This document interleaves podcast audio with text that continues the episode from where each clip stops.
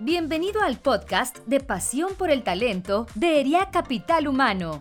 Con más de 55 años, somos la asociación líder de ejecutivos de recursos humanos que promueve la vinculación y el desarrollo de los responsables de la función en capital humano. En nuestro podcast podrás escuchar contenido de alto impacto y gran valor en temas como entendimiento de negocio, talento y cultura, sentido humano y tecnología. Buen día, bienvenidos a un episodio más del podcast Pasión por el Talento de ERIA Capital Humano. Mi nombre es Diego Laines, soy fundador y CEO de Dare to Learn y orgulloso socio de ERIAC Capital Humano. Hoy nos acompaña Elizabeth Castellanos, una líder con más de 20 años de experiencia impulsando el cambio organizacional para empresas del Fortune 500 en la industria automotriz, de la construcción, alimentos, bebidas, y su experiencia es en temas principalmente de seguridad, salud, medio ambiente, diversidad e inclusión, que le han permitido conocer a fondo muchas áreas del negocio y de la industria. Actualmente, Elizabeth es directora global de EHS en Pentair y radica en los Estados Unidos, en Ohio específicamente. Y pues nada, yo tengo el gusto de conocer a Elizabeth desde hace muchos años y el doble gusto de estar reconectando con ella a través de esta entrevista que ERIAC nos ha hecho el favor de conectarnos. Bienvenida, Eli. Muchas gracias por haber aceptado la invitación. ¿Cómo estás? Un placer, mi Diego querido. La verdad es que es un enorme gusto encontrarte de nuevo. Me da muchísimo gusto encontrarnos en este espacio que nos está facilitando ERIAC para conversar sobre un tema tan interesante entonces, pues muy agradecida con ustedes y muy contenta de estar aquí. Excelente, sí, yo también, este, súper padre que, que que nos esté poniendo de nuevo con este tema tan bonito y tan interesante en conexión y que sé que tienes mucho que nos vas a poder aportar tú de este tema que hoy, digo, para quienes están, este, todavía andan perdidos de qué vamos a hablar, vamos a hablar de diversidad e inclusión, ¿no? Entonces, entre otras cosas, seguramente saldrán otras cosas, y antes de meternos de lleno al tema de, de diversidad, pues me gustaría que me platicaras qué es algo que te apasiona mucho, Elizabeth, o qué es esa, como esa pasión que, que seguramente tienes por el tema de capital humano, pero además a ti particularmente, Elizabeth, ¿qué te apasiona? Y si esa pasión ha jugado un papel importante en tu vida profesional. Híjole, pues qué rica pregunta, la verdad, porque creo que si algo define mi chamba ha sido la pasión, ¿no? Entonces es como una, es como de repente una definición muy cliché en lo que haces, ¿no? Hay que te apasione y esas cosas, pero eh, sí, la verdad es que yo creo que en esta parte de la pasión yo te diría que soy una, una apasionada del cambio. A mí me gusta mucho como en, en, donde estoy colaborando, ya sea con mi familia, con mis amigos, con con mi trabajo. Creo que me gusta mucho estar cuando me necesitan, me gusta mucho eh, colaborar, me gusta mucho entrar a la parte de transformación. Si hay algo que se puede cambiar, que se cambie. Eh, me gusta mucho en ese sentido, a lo mejor es como eh, viajar, ¿no? Me encanta conocer otras culturas, probar otros, otros sabores, comidas diferentes, ¿no? O sea, soy muy atrevida, no soy, soy poco asquerosa con que, ay, ¿cómo que vas a comer este, chapulines? Pues claro, vamos a comer chapulines, ¿no? Entonces, me gusta el riesgo, me gusta, la, me gusta mucho la parte del cambio, de la transformación, de ver la transformación en mí misma, en, en antes que tenía yo unas ideas y cómo el ir conociendo, creciendo, viajando, experimentando, también te va dando otra perspectiva de lo que es la vida, la gente, el mundo, ¿no? Entonces, eso me gusta mucho. Eh, ¿Cómo ha influido eso en, mi carrera profesional? Pues la verdad, de todas maneras, porque eh, he tenido retos afortunadamente en, en, México, en Europa, ahora en Estados Unidos, ¿verdad? Y me ha sido muy fácil, me descubro que me adapto muy fácil a las diferentes organizaciones y a las diferentes eh, culturas y costumbres, ¿no? Creo que ha sido un privilegio eh, tener en mi, en mi carrera profesional distintos mentores, distintos em, jefes, líderes que han, que han marcado de muchas maneras mi personalidad y mi forma de gestionar, ¿no? Entonces, eh, trabajar en México, trabajar en Holanda, ahora trabajar en una cultura americana, no eh, tener contacto con, con supervisores que han sido australianos, holandeses, eh, de Bélgica, mexicanos, ¿no? O sea, hombres, mujeres. Pues la verdad es que eso también ha formado mucho mi perspectiva en términos de negocio y, creo que he tenido la fortuna de, de, entrar como en esta parte de retarme a mí misma y, de saber qué cosita me gusta de acá, qué cosita no, y, y, de introspectarla y decidir hacia dónde ir. Entonces, la verdad es que en esta, en esta parte de mi, de mi crecimiento profesional ha sido muy, muy aleccionador para mí y ha sido muy bueno el hecho de que yo pueda cambiar, que pueda transformarme y me encanta entrar a las organizaciones con este propósito, ¿no? A transformar una cultura, a transformar equipos, a, a cambiar lo establecido, y a no seguir las reglas del juego tal como están, un poco a retarlas y a encontrar y a, crear mejores lugares de trabajo de los que yo me encuentro cuando voy hacia otra aventura nueva, dejar mi huella y dejar un poco mejor lo que yo agarré como reto al inicio, ¿no? Súper, súper, súper. Qué, qué padre, qué bonita respuesta. Y creo que conecta muy bien porque lo que estás diciendo también es otro tipo de diversidad, la diversidad cognitiva, la diversidad de experiencias, que creo que nos tenemos que, acostumbrar cada vez más a esa diversidad de pensamiento, ¿no? Porque ahorita vamos a hablar de qué significa diversidad e inclusión y creo que estamos muy acostumbrados a enfocarlo a ciertas esferas, sobre todo en el mundo profesional. Pero esto que vas a decir también, ¿no? Es, es, es una pasión por, por la diversidad, ¿no? Tú le esta aventura por las distintas formas de ver el mundo y qué padre. Muchas gracias por compartir, Eli. La verdad es que nos, nos viene muy bien como puente a lo que vamos a hablar el día de hoy.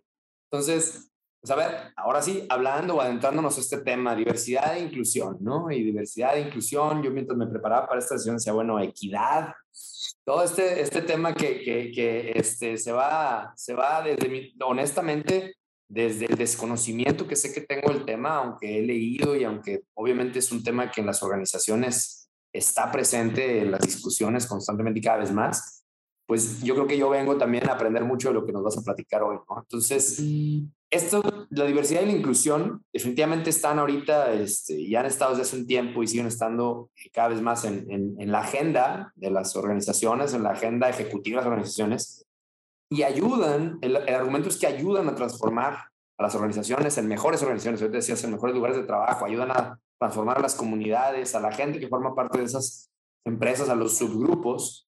Y ahora, la diversidad de todo tipo, te decía yo, yo creo que lo asociamos mucho de entrada de género, luego viene de raza, de edad, de, de generación, de sexual, personal o gente con, capacidades diferentes. Todo eso suma mucho a lo que se está hablando hoy, la, dinámica laboral y la dinámica de las empresas, ¿no? Aún existe confusión en esos términos. O sea, a lo mejor por todo eso que acabo de decir, ¿no? Este, es tan, amplio el abanico o nos cuesta de repente saber de qué estamos hablando. Diversidad e inclusión. ¿Tú nos podrías explicar de una forma, pues, lo más clara posible o cuál es tu definición o cómo lo deberíamos de entender un término del otro qué abarca y para qué nos sirve entenderlo? Ya, mira, ya vamos a usar la, la, común, la más común y la más, eh, la más este, que encuentras en cualquier lado y la más famosilla frase, ¿no? De que diversidades que te inviten a la fiesta, ¿no? Inclusiones que te saquen a bailar. Y si lo traducimos eso, ¿verdad? Si lo traducimos eso a la parte de los negocios, yo te diría, diversidades que te inviten a la junta, inclusiones que te pregunten tu opinión, ¿verdad? Sobre el tema que se está tratando en la Junta.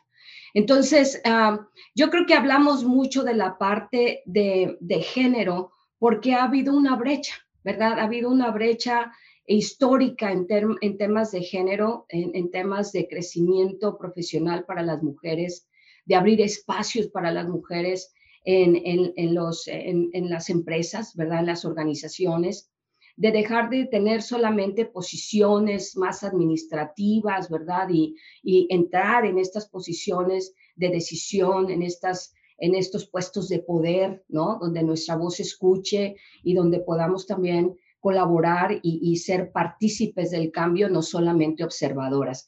Entonces, en ese sentido y planteando un poco la diversidad en términos de definición, ¿no? Yo te diría, y, lo que yo les voy a compartir va a ser siempre desde mi experiencia, desde lo vivido, ¿verdad?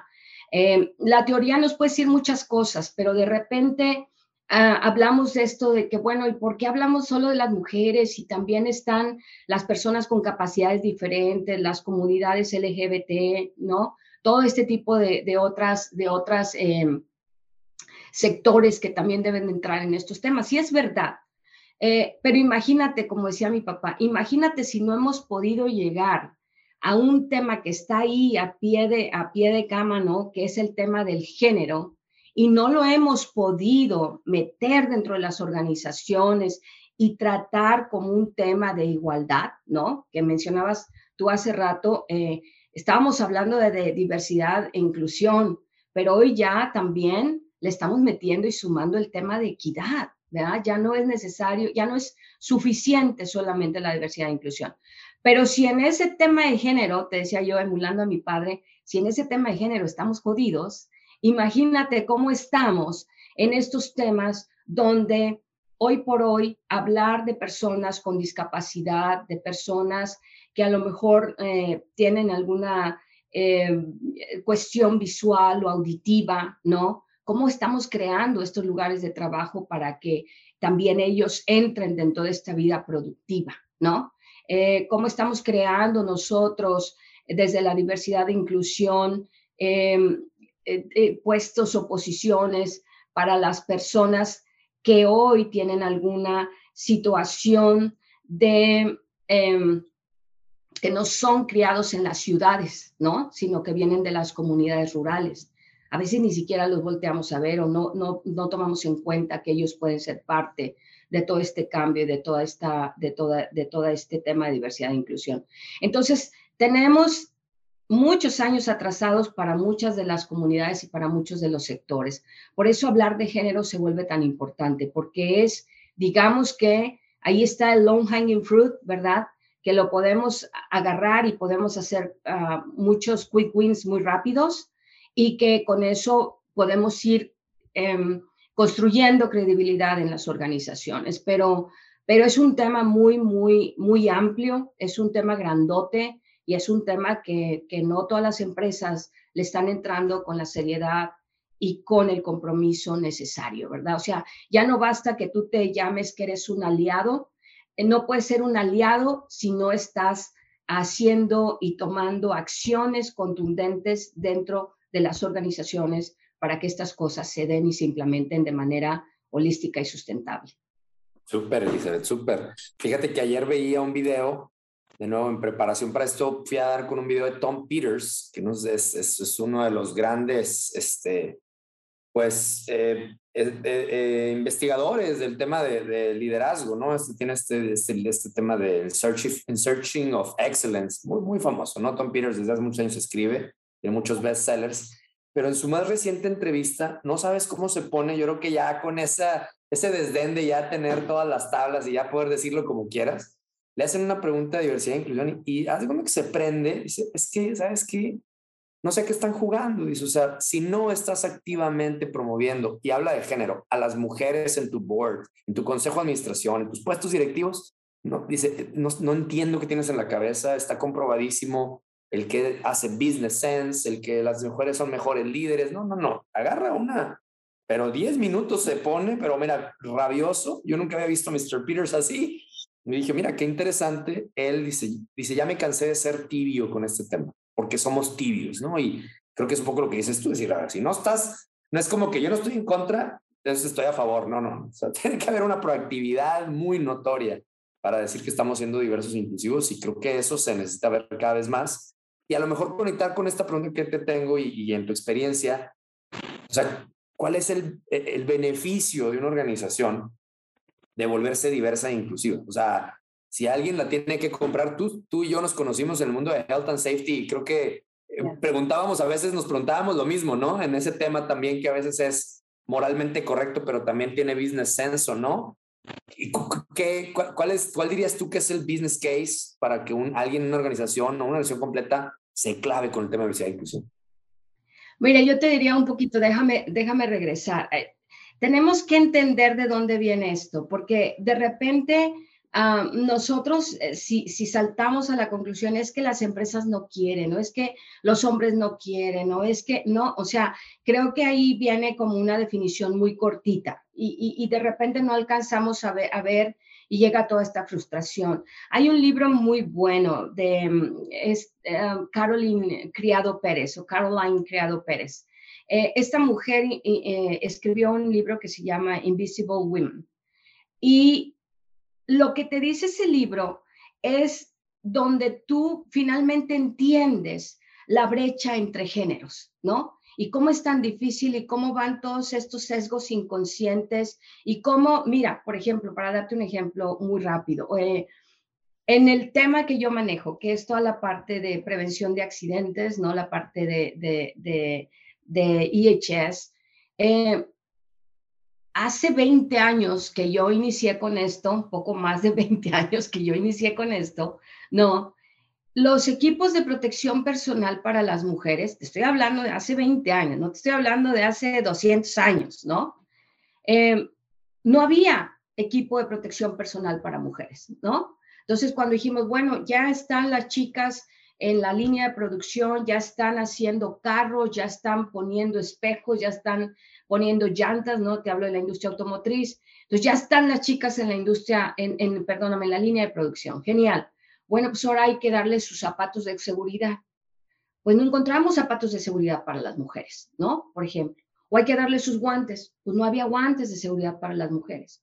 Porque todo lo que se construyó, ¿verdad? Cuando se empezó a través de la revolución industrial este tema, ¿verdad? Era pensado en los hombres, para los hombres, con las mediciones antropométricas de los hombres, ¿verdad?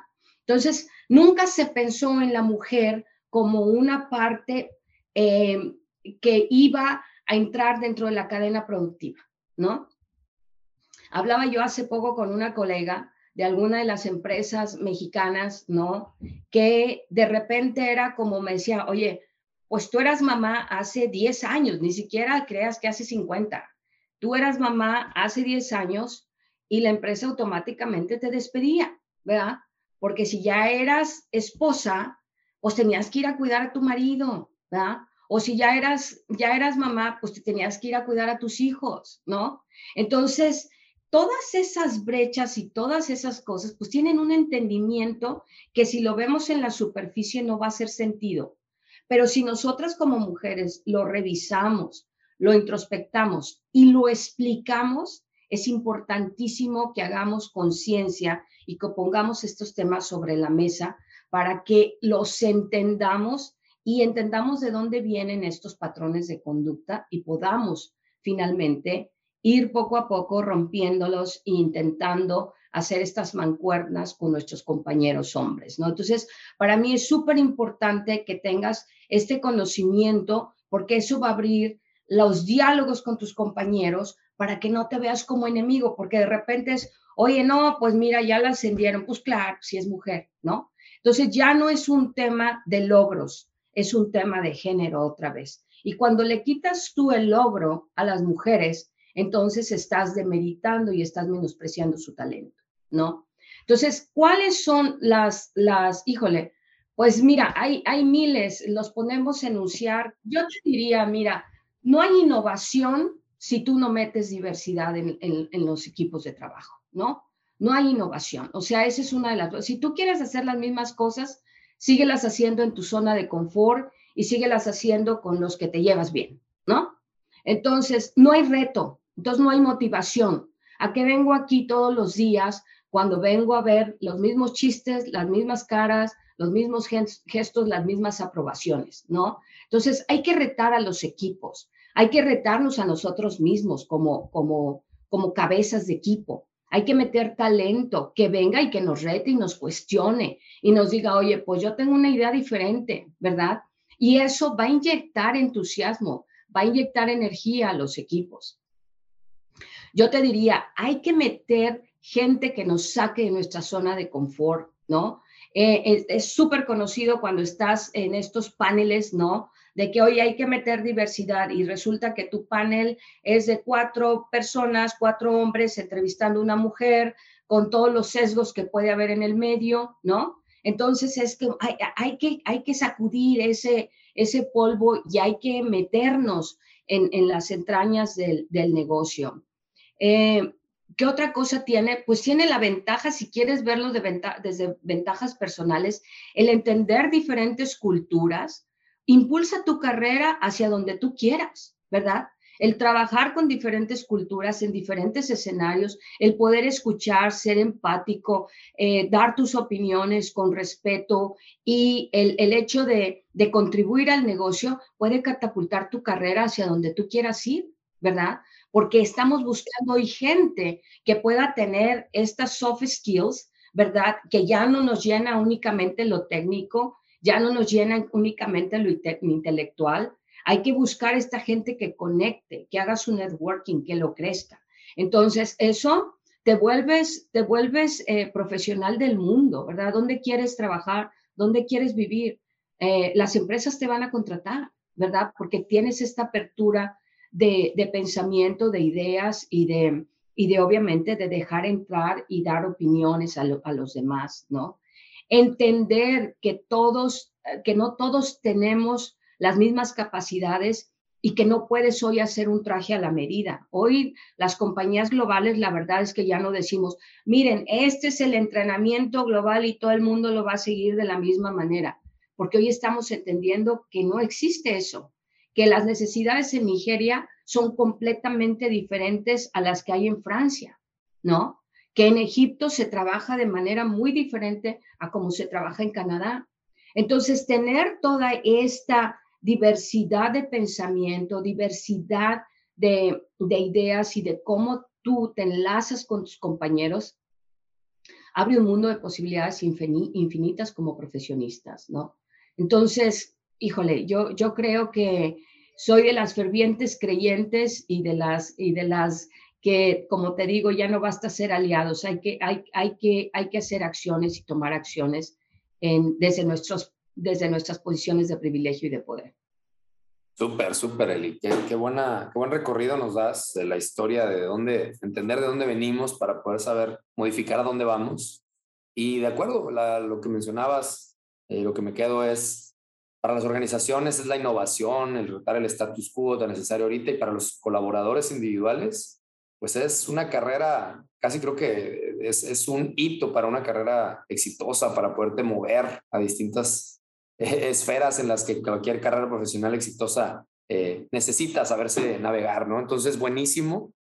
Y ahora, eh, ¿cuáles son algunos retos que me gustaría decir que te ha tocado vivir, pero podría que asegurar que todavía vives en, estos temas, las organizaciones y tú particularmente, ¿Cuál es el reto a vencer? Así, el, el, el, reto a lo mejor, ahorita hablabas de low hanging fruit, pero si fuéramos más puntuales, ¿qué, qué crees que, que, sea el reto que si lo vencemos le vamos a estar dando al pareto del, del, del, éxito aquí?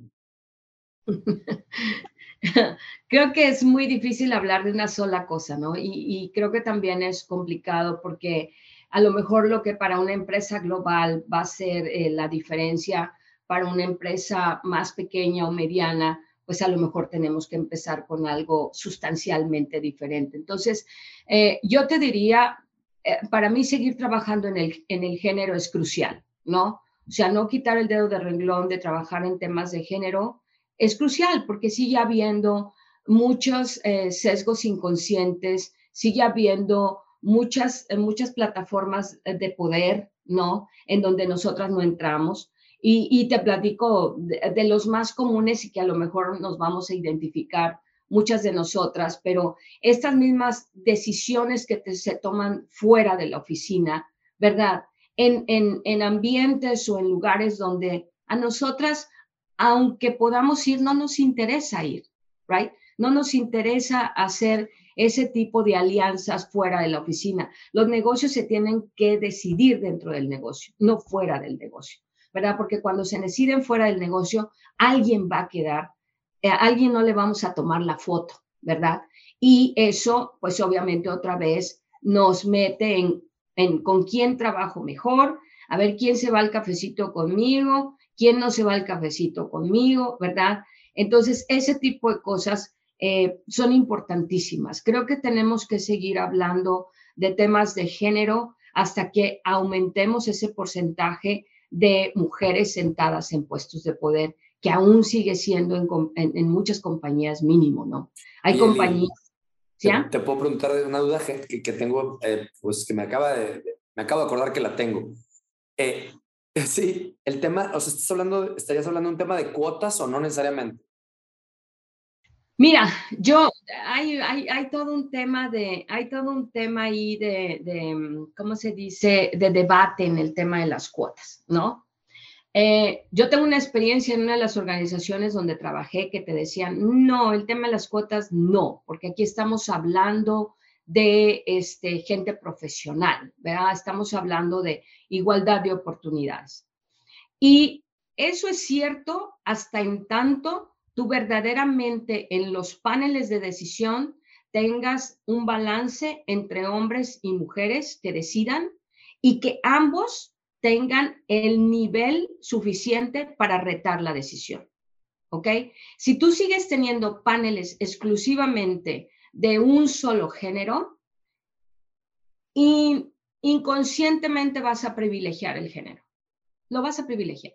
Entonces, trabajé en otra organización donde sí había un tema de cuotas. Y había un tema de cuotas donde decían, tenemos que llevar a la compañía a que al menos 30% de las mujeres estén en posiciones de poder, ¿no? Y hay un tema de cuotas, pero ese tema de cuotas era más de que en cada terna que me pongas para la terna final de decisión, debe al menos haber una mujer dentro de esa terna, ¿verdad? Debe haber una mujer dentro de esa terna. No me puedes poner solamente em, eh, hombres, ¿verdad? Eh, y creo que tú tienes primero que crear la plataforma para no tener cuotas. Está buenísimo. Pero creo en las cuotas, sí, sí creo, cuando tú estás construyendo la cultura y cuando estás creciendo hacia ese tema de diversidad e inclusión. Buenísimo, porque justo está, lo que mientras explicabas, estaba pensando como que es un chicken and egg situation, ¿no? O sea, pues necesito que va primero el huevo la gallina, pues no sé, o sea, pero sí, sí es muy difícil no tener cuotas si no tienes la plataforma para que se sienta que está siendo diverso e inclusivo. Entonces, a lo mejor hay que empezar, no sé si es un, primero las cuotas y luego las quitas, pero, pero me gusta que, que lo retemos, ¿no? Porque creo que hay, ese sí es un punto que yo he visto de debate muy cañón. Eh, quien dice, no, no, cuotas, ¿por qué? Si aquí somos profesionales, pues sí, pero no tienen la plataforma para, para poder evitar el sesgo que decías, ¿no? Entonces, bueno, muchas gracias porque... Y tengo otra pregunta que te voy a hacer, pero primero quiero ir a otra más específica, no se vaya a pasar, de, de, de, de, Pent Air, o sea, de, ahorita, lo que estás viviendo, eh, con la influencia que seguramente puedes tener en las decisiones de este tipo de programas, ¿cómo le están haciendo los líderes o, o cómo estás promoviendo entre los líderes y los colaboradores esta cultura inclusiva, qué programas están haciendo, qué les está funcionando y qué, a lo mejor no les, no les funcionó y nos puedes compartir para no cometer esos mismos errores. Ya, mira, yo creo que hay una parte y, siempre creo que eso es, es fundamental. Eh, este tipo de iniciativas tienen que venir de arriba hacia abajo, ¿no? De otra manera, van a tener poco eco y van a funcionar muy poco, van a ser muy volátiles o va a ser un esfuerzo muy grande el hecho de permearlas. Entonces, primero tienes que tener eh, una, una declaratoria oficial de la cabeza diciendo, a mí me interesan los temas de diversidad e inclusión, estoy dispuesto a apostarlos, ¿verdad? Y estoy dispuesto a desarrollarlos dentro de mi organización. Y eso existe dentro de la compañía. Hay un, hay un departamento ahorita que se está encargando de revisar todas las iniciativas que podemos implementar, ¿no? Eh, hay un entrenamiento que se está dando específicamente a los líderes de la organización, en donde nos están explicando de qué se trata todo esto. Y yo te diría, Penter todavía está como en, arrancando estos temas, ¿no? Están tomando eh, tracción y, estamos en esta parte de, de, la, de la fundación, ¿no? Como poniendo todo para que esto despegue bien. Ahora creo que se está, que se está haciendo muy buen trabajo en, poner ese foundation, ¿no? Eh, y hay un, todo un tema de cultura en donde tú tienes forzosamente que pasar toda una currícula de cultura donde te explican un poquito lo que estamos hablando aquí, cuáles son los beneficios de la diversidad y la inclusión, por qué es importante salirte de tu zona de confort y contratar gente que te rete, por qué es importante reconocer cuando estás teniendo estos sesgos, ¿no? Y se han formado también estos grupos de interés, ¿no? Entonces, pues obviamente en Estados Unidos es un poco diferente a nuestra cultura mexicana, pero aquí hay grupos de interés, tienes al grupo de los latinos, ¿verdad? Que es todo un grupo que tiene sus recursos que la empresa le da para empezar a tratar y a trabajar y a, entrar en estas comunidades latinas eh, al interior de la organización eh, para seguirlas impulsando y creciendo sus carreras. Está toda la parte de la comunidad afroamericana, está toda la parte de las mujeres, ¿verdad? Entonces, estos grupos diferentes de interés que interactúan con la gente que tiene intereses similares, donde te puedes empezar y encontrar, ¿no? Imagínate, a lo mejor yo, mexicana, que vengo de, que vengo de eh, una experiencia en Holanda con una compañía diferente, entonces, cuando me sumé a la organización, pues necesito encontrar a alguien más o menos igual a mí que me dé un norte y que me diga por dónde está esto, ¿verdad? Entonces, bueno, pues ahí está el grupo de los latinos donde te puedes sentar, puedes encontrar a tus mentores o a tus amigos y decirte, mira, vamos a echarnos un cafecito y yo te platico cómo ha sido mi experiencia como latino en la compañía, ¿no? Entonces, este networking que, se antoja muy interesante porque obviamente vas teniendo estas em, similitud de condiciones, ¿verdad? Y vas relajando y vas encontrando estos pequeños grupos donde te empiezas a sentir parte de, ¿no? Y de ahí pues se desprenden otro tipo de, acciones. Em, y creo que hay un, muy buen mix en el equipo em, de ejecutivo, en donde eh, yo te decía hace rato, qué importante es que te inviten a la reunión, ¿no? Y es como de repente, bueno, pues ya te hicimos gerente, ya te hicimos directora, pues ¿qué más quieres, hombre?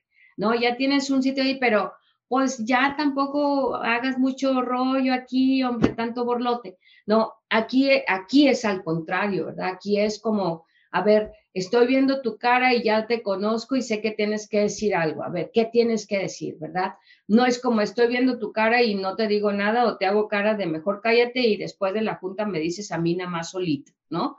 Este, es como, a ver, Elizabeth, ya conozco tus caras y esa cara es de que quieres decir algo y a ver qué, qué no te está haciendo clic, qué te está haciendo ruido, ¿no? Entonces, eso es súper importante porque abre este, esta posibilidad de que tu voz cuenta, de que vas a ser escuchada y de que tu opinión va a ser respetada. Y además que tu opinión es importante, por algo estás ahí, ¿no? Entonces, un poco es lo que está pasando en la compañía. Súper, súper, Lisa. Yo creo que es normalizar ese tipo de actitudes, esos tipos de comportamientos, el, el calling, calling each other out, ¿no? De, a ver, vamos a, a, a, reconocer que no estamos a lo mejor incluyendo a alguien en la conversación, que se vuelva menos incómodo. Creo que mientras más lo hablemos, menos incómodo más normal y así pues ya no, no tendríamos que estar como haciendo double thinking de esto tanto, ¿no? Y creo que es, ese sería un excelente escenario donde, donde se vuelvan casi este, innecesarias conversaciones constantes y capacitaciones de esto. Ojalá, ojalá nos acerquemos a eso. Y mira, y que aprendas a conocer a, tus colaboradores también, ¿verdad? Porque a lo mejor vas a tener colaboradores que no se sienten tan cómodos hablando, no son tan extrovertidos, ¿verdad? Y no se sienten tan cómodos hablando, expresando su opinión, y entonces que te van a decir, no, mejor después hablamos. No, no, no, tienes que decirme aquí. No, ok, perfecto, lo hablamos después, ¿verdad? O sea, es no forzar la situación, es respetar las personalidades. Súper, súper, y totalmente de acuerdo. Creo que eso sería eh, tratar, pues, a las personas como quieren ser tratadas, ¿no? Como dicen por ahí, no, no es necesariamente como trata a los demás como te gustaría ser tratado a ti, es trátalas como les gustaría ser tratadas a ellas, ¿no? Y eso, o sea, es un tema de liderazgo que estoy seguro que hay muchos podcasts de este, de episodios de este podcast donde podemos ir por ese tema, ¿no? Eh, Y pues bueno, muy interesante, Eli, la verdad. Gracias por, por compartirnos esto y, y, sé que la, la, audiencia de este podcast y la comunidad en general va a sacar muchos insights de esto y, mucha inspiración y, y que se, y, saber que es un tema que, que no está resuelto y que no está mal, que necesitamos resolverlo entre todos. ¿no?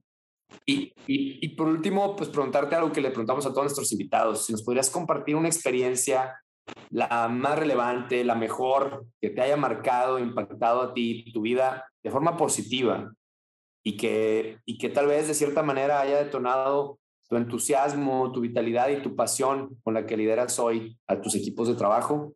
Nos encantaría despedirnos con eso. Sí, cómo no. Hay una, hay una, hay una parte, un momento en mi carrera. Uh, yo me recuerdo que me uní a la compañía y, bueno, no empezaron a pasar una serie de accidentes cuando me uní y, más lugares y más accidentes y ta, ta, ta, ¿no? Entonces yo me acuerdo que recibí la llamada de, de, del CEO de la empresa y dije, ¿no? Este, te llamabas. Bueno, vamos a ver qué quiere. Y me recuerdo que habló conmigo y me dijo, mira, esto que está pasando no somos nosotros, ¿verdad? Te acabas de unir a la organización y me da mucha pena que estés teniendo tantos casos y tantos accidentes porque esto no somos nosotros y esta realidad la vamos a cambiar tú y yo juntos, ¿verdad? Este, tú vienes aquí, yo sé lo que eres capaz, sé lo que puedes lograr, tómate tu tiempo, no te, no te distraigas, no te compliques, quiero que hagas la estrategia, quiero que, quiero que tomes y que, no te, y que no te salgas de lo que tú y yo ya hablamos, que es observa, revisa, checa, habla, entrevístate, ¿verdad? No tomes ninguna, ninguna decisión antes de estar lista. Eh, todos te vamos a apoyar y deja esto, que esto lo vamos a manejar nosotros este, pero tú, por el momento, quiero que te enfoques en crear la mejor, en base a lo que estás observando, la mejor estrategia para nuestra compañía, ¿no? Entonces, eh, eso para mí fue un voto de confianza enorme, ¿verdad? Fue el, decirme, eh, aquí estás, estás en la organización correcta, aquí estoy y, y, estoy para apoyarte, ¿no? Y aquí, y aquí estás porque porque sabemos de lo que eres capaz. Entonces, haz tu trabajo, ¿verdad? Y, eso para mí fue, fue la verdad un parteaguas. Después uh, platicamos mucho tiempo después él y yo de lo que había pasado y me dijo, algo de lo en lo que tú siempre tienes que creer es en ti misma, ¿verdad? En, en lo que tú aportas y en cómo ser auténtica es lo que te va a llevar a hacer la diferencia en las organizaciones en las que te paras, ¿no? Entonces, yo he agradecido siempre este concepto, esta confianza y de alguna manera yo te diría también este, esta, como, a lo mejor no es la palabra, pero, pero esta manera de dar una, una retroalimentación con compasión, con cariño, ¿sabes cómo? Uh, con, no, no eres un número más, no eres aquí alguien que tiene que venir a solucionar, eres aquí alguien en quien confiamos, a quien respetamos, eres valiosa y esta es la organización correcta para ti, ¿no? Entonces, para mí eso ha sido, fue un partiaguas en mi carrera. Qué padre, qué padre historia y que, creo que diste con la palabra. Yo soy súper fan del, de todo el tema de compassionate y servant leadership y trato, trato todo el tiempo de, ojalá, yo creo que no hay un mejor halago para para un líder que alguien cuente una historia como la que acabas de contar, de, ese, en el futuro de, de alguien, de, de, este líder que no nos está escuchando ahorita, pero que estoy seguro que le llenará su corazón a la distancia. Entonces, pues muchas gracias, Eli. Muy, muy padre. Eh, de nuevo, agradecerte enormemente que nos hayas regalado este tiempo, estas experiencias que nos ayudan a todos los que somos parte de la comunidad de IAC pues, a mejorar en esto que nos apasiona, que es el capital humano, las personas, lo que remueve realmente las empresas. Y pues muchísimas gracias también a toda la audiencia que, que nos está escuchando, porque estamos seguros que van a salir de aquí inspirados a hacer un cambio que, que, aunque a veces parecen acciones este, pequeñas, se logran cosas grandes cuando se hacen con pasión por el talento. Entonces, pues nada, los esperamos en el siguiente episodio de este su podcast y muchísimas gracias de nuevo, Elizabeth. Un, un gustazo reconectar contigo y gracias a ella. Gracias, Diego. Un placer verte de nuevo. Un abrazo enorme. Gracias al equipo de DIAC por darme esta oportunidad de encontrar a los amigos que de repente nos perdemos, pero que aquí seguimos en el mismo camino. Me da mucho gusto verte bien y verte tan exitoso. Un abrazo enorme. Muchas gracias, Diego. Igualmente, Eli. Nos vemos a la próxima en el podcast de Pasión por el Talento. Gracias por habernos escuchado. Te invitamos a seguir nuestro podcast en Spotify, Apple Podcast y Google Podcasts. También puedes seguirnos en nuestras redes sociales. Encuéntranos como ERIAC Capital Humano. Te esperamos en el siguiente episodio de Pasión por el Talento.